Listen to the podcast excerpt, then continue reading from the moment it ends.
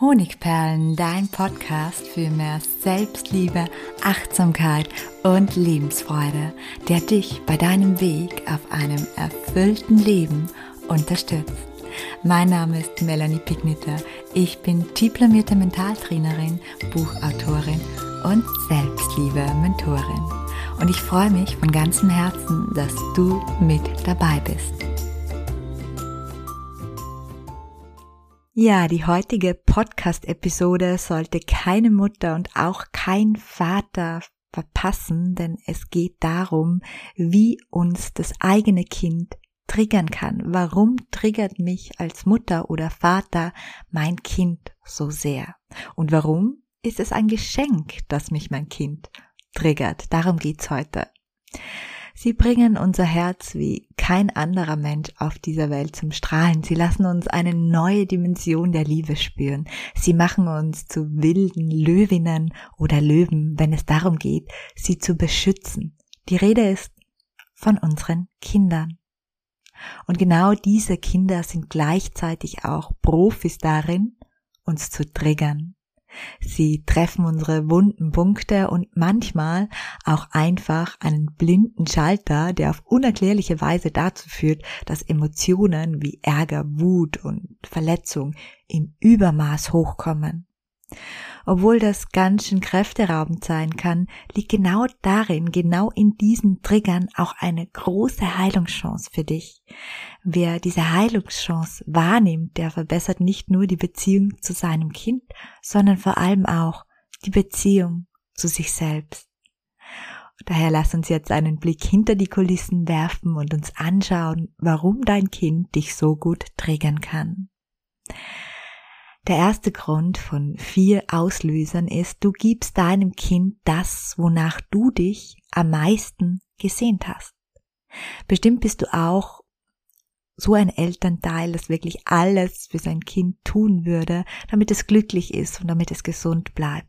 Und weil du schon einige Schritte in Richtung Reflexion, in Richtung Bewusstwerdung gegangen bist, weil sonst wärst du nicht hier, ist dir auch bewusst, dass die meisten unserer mentalen und emotionalen Probleme ihren Ursprung in der Kindheit finden. Was meine ich damit? Zum Beispiel Selbstzweifel, Ängste, negative Glaubenssätze und viele weitere Prägungen. Und weil du nicht möchtest, dass dein Kind mit ähnlichen Schwierigkeiten zu kämpfen hat, wie du sie vielleicht aufgrund deiner negativen, schmerzhaften Kindheitserfahrungen hattest, setzt du alles daran, genau das zu verhindern. Und das ist ja auch löblich aber du versuchst daher deinem Kind all das zu geben, was dir in der Kindheit gefehlt hat. Zum Beispiel ein Gefühl von Sicherheit, viel Eltern-Kind-Zeit, deine ganze Aufmerksamkeit, Zärtlichkeiten und so weiter. Das Problem dabei ist, dass jeder von uns eine andere Liebessprache hat oder eine eigene Liebessprache hat. Und vielleicht haben dir als Kind die liebevollen Worte deiner Eltern gefehlt oder das Verständnis oder die Gespräche oder Zeit mit ihnen. Und womöglich ist dann genau das deine Liebessprache. Wenn du deinem Kind nun aber all das gibst, was dir gefehlt hast, hat und dein Kind eher die Liebessprache der Zärtlichkeiten, der gemeinsamen Unternehmungen oder der Geschenke spricht, so wirst du es dadurch nur marginal erreichen. Womöglich erscheint es dir dann sogar als verzogen oder undankbar. Du tust doch alles, was du nicht bekommen hast und es bekommt doch alles, was du nicht bekommen hast und ist trotzdem nicht glücklich oder dankbar. Was das nun mit deinem Trigger zu tun hat, ganz einfach. Egal wie alt du bist, auch du trägst ein inneres Kind in dir. Ein Kind, das sich genau danach sehnt, was du deinem eigenen Kind jetzt schenkst. Und das macht das Kind in dir wütend und ärgerlich und es fühlt sich einfach nur verletzt. Nun kommt es immer wieder zu Situationen, wo genau diese Wut, diese Enttäuschung oder diese Verletzung nach oben kommt. Ja, was ist die Lösungsstrategie? Finde heraus, was deinem inneren Kind, deinem verletzten inneren Kind fehlt und beginne dir genau diese Dinge selbst zu schenken. Versuche deine Liebessprache herauszufinden und versuche außerdem natürlich auch die Liebessprache deines Kindes zu erfahren. die Liebessprache, auf die es am meisten reagiert und lass ihm öfter Zuneigung in seiner Liebessprache zukommen. Der zweite Grund, warum dich dein Kind so triggern kann, du siehst dein Kind und dich als Einheit möglicherweise, als eines. Und auch hier entsteht sehr schnell ein Trigger, wenn du dein Kind und dich unbewusst als eines, als eine Einheit wahrnimmst, wirst du alles, was dein Kind tut, auf dich selbst beziehen. Das heißt, wenn es sich schlecht benimmt, fühlst du dich, als hättest du dich schlecht benommen und schämst dich vielleicht sogar. Genauso zieht sich das über verschiedene Situationen hinweg und schon bald hast du dann das Gefühl, dein Kind tut bestimmte Dinge nur, um dich zu nerven, zu blamieren, um dich zu ärgern. Die Lösungsstrategie? Wichtig ist hier zu verstehen, dass dein Kind nichts gegen dich, sondern alles für sich tut. Ich wiederhole diesen Satz, damit er sich einprägen kann. Dein Kind tut nichts gegen dich, sondern es tut Dinge für sich. Außerdem, so sehr du dein Kind liebst und obwohl es immer ein wichtiger Teil deines Lebens bleibt, mache dir klar, dass es eine vollständige, eigenständige Person ist. Wenn es dich blamiert oder triggert, hat das wenig mit ihm und ganz viel mit deinen eigenen alten Wunden und Glaubenssätze zu tun. Dazu kommen wir gleich noch. Jetzt kommen wir zum nächsten Punkt. Ein weiterer Punkt, warum dein Kind dich so gut triggern kann. Dein Kind erlaubt sich Dinge, die du dir nicht erlaubst. Dieser Trigger ist ganz, ganz weit verbreitet, nicht nur zwischen Mutter, Vater und Kind, sondern auch in Paarbeziehungen zum Beispiel. Das liegt vor allem daran, dass uns nahestehende Menschen, allen voran Kinder, ähm, uns einfach sehr nahe sind und dementsprechend auch diese wunden Punkte leichter treten können. Ganz klar, wenn jemand näher an uns ist, jetzt auch emotional, dann passiert es natürlich auch leichter, dass er durch unseren Garten spaziert und diese wunden Punkte trifft. Warum noch? Es liegt vor allem auch daran, dass Kinder heutzutage meist eine Erziehung genießen, die ein gesundes Selbstvertrauen möglich machen. Und dadurch lernen sie auch früh ihre Bedürfnisse wahrzunehmen, dafür einzustehen und einfach so zu sein, wie sie eben sind. Etwas, was wir oft über Jahre hinweg erst lernen mussten. Da habe ich ein Beispiel aus meiner eigenen Erfahrung. Und zwar hatte ich meinen Neffen vor einigen Monaten oder Wochen zu Besuch. Und dann haben wir ein ganzes Kinderwochenende gemacht hier in Wien mit großem Kinderprogramm. Und am letzten Tag gingen wir dann in das Kindermuseum. nach 30 Minuten, in denen die Kinder gut unterhalten waren, da kam mein älterer Neffe, der hatte eben schon alles durch. Und dann sagte er, oh, mir ist so fad, es ist so langweilig hier, aber wir hätten was anderes machen sollen.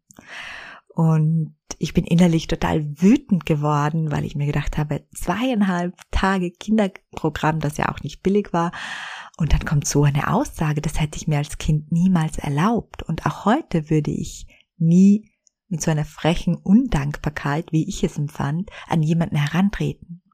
Und bei genauerer Betrachtung hat mein Neffe einfach gesagt, was er empfunden hat. Aber mich triggerte sein Satz, weil ich, sobald ich in einer Gemeinschaft bin, immer auf die Bedürfnisse der anderen achte, weil ich es so gelernt habe weil ich es mir nie anders erlaubt habe und mir selbst nie erlauben würde, meine eigene, meine eigenen Bedürfnisse zur obersten Priorität zu machen. Natürlich, das ist jetzt heute Gott sei Dank anders, aber dennoch sieht man, auch hier habe ich noch Weiterentwicklungspotenzial und mein Neffe hat mich darauf aufmerksam gemacht.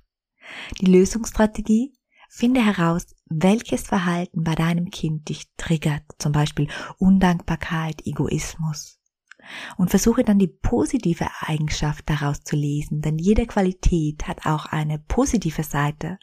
Zum Beispiel Undankbarkeit oder Egoismus könnte auch Selbstfürsorge oder sich selbst wichtig nehmen bedeuten.